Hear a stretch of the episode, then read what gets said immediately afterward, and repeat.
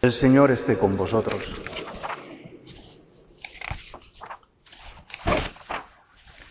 Proclamación del Santo Evangelio según San Lucas.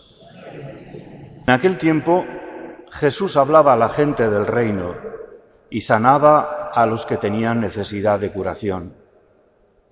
El día comenzaba a declinar. Entonces, acercándose los doce, le dijeron, despide a la gente que vayan a las aldeas y cortijos de alrededor a buscar alojamiento y comida, porque aquí estamos en descampado.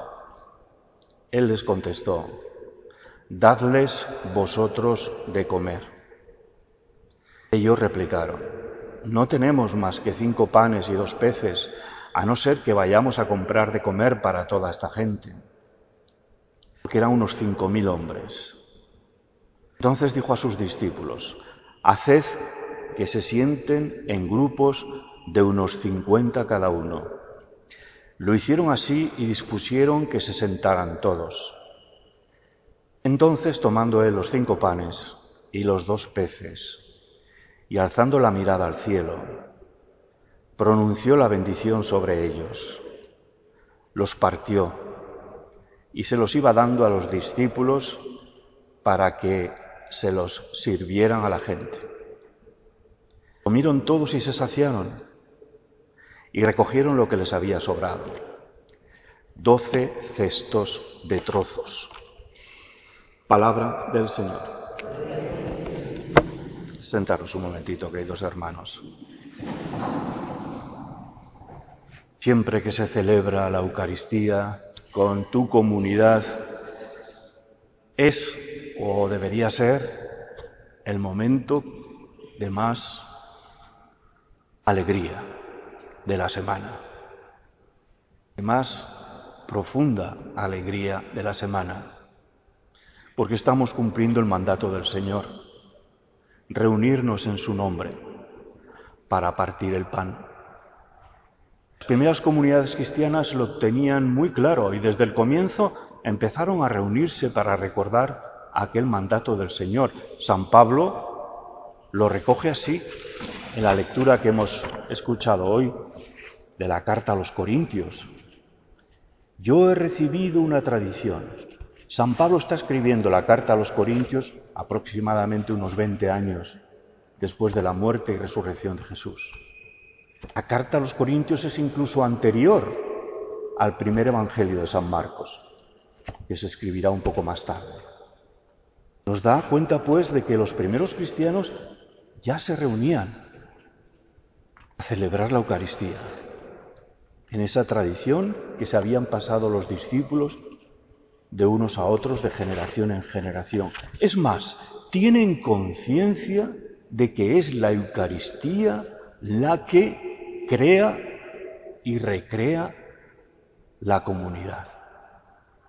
Esto será una constante, algo que quedará recogido en todo, prácticamente todos los concilios, hasta el Concilio Vaticano II, que nos dice que la Eucaristía es el centro de la vida cristiana. La importancia, pues, de reunirnos como comunidad con el Señor que parte el pan para nosotros, que se da Él mismo, para que nos alimentemos de Él. ¿Para qué? Pues para que podamos ser sus discípulos. Ay, queridos hermanos, pero aquí viene el problema. Hemos convertido la Eucaristía en una mera celebración que a veces no tiene nada que ver con la vida. Sí, venimos a la Eucaristía porque quizás nos ayuda a mantener esa intimidad con el Señor que encontramos aquí. Pero, ¿cómo nos afecta la vida? San Pablo dice, cada vez que comáis de este pan y bebéis del cáliz, proclamáis la muerte del Señor hasta que vuelva. En la Eucaristía estamos celebrando el paso del Señor por nuestro mundo y una manera muy definida de vivir como fue la de Jesús. Su preocupación extrema por los pobres y por los necesitados que el Evangelio de hoy nos lo recuerda con la multiplicación de los panes y los peces. Si Jesús nos mandó que celebrásemos la Eucaristía, haced esto en memoria mía, también nos manda esto que a veces no, no recordamos. Les dice a sus discípulos, allí, ante la visión de aquella multitud que tenía hambre, le habían seguido para escuchar sus palabras y ver sus gestos. Y dice Jesús a sus discípulos, dadles vosotros de comer. Es un mandato tan importante como el de la Eucaristía. De hecho, están íntimamente unidos. Jesús se nos da como pan, como alimento, para que nosotros podamos ser alimento para los demás. Venir a la Eucaristía, pues, queridos hermanos, nos compromete con un determinado estilo de vida. Implica estar dispuesto a compartir nuestros bienes con los más necesitados, con los pobres y los hambrientos de nuestro mundo.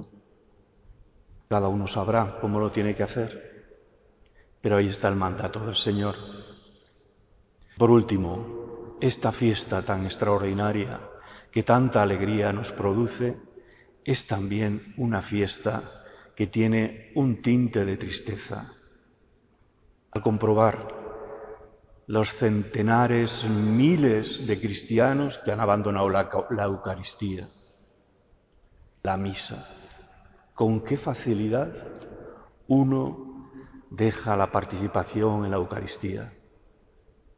Y da pena, tristeza, que se deje algo tan importante para la vida, el alimento espiritual que nos va a sostener en cualquier vicisitud y calamidad, que nos va a abrir la mente para poder discernir lo que está bien y lo que no está bien. Tantos bienes espirituales. Es una pena que, que la gente desprecie este inmenso tesoro que es la Eucaristía. A veces me pregunto si en el más allá en el purgatorio, en el cielo, si cabe tener alguna pena, será precisamente esta, haber dado poca importancia al paso del Señor por nuestras vidas y a este hecho de hacerse presente en las Eucaristías. No se trata de buscar culpables, que si la secularización, que si los sacerdotes, que si tal, que si el consumismo, que si la banalidad de las personas. No, cada uno tiene su responsabilidad de hablar siempre con mucho cariño y con mucho respeto de la Eucaristía. Ese es nuestro compromiso, queridos hermanos. Acojamos este regalo maravilloso de Dios como no hay otro. Acojámoslo con humildad en el corazón. Señor, yo no soy digno de que entres en mi casa, pero una palabra tuya bastará para sanar.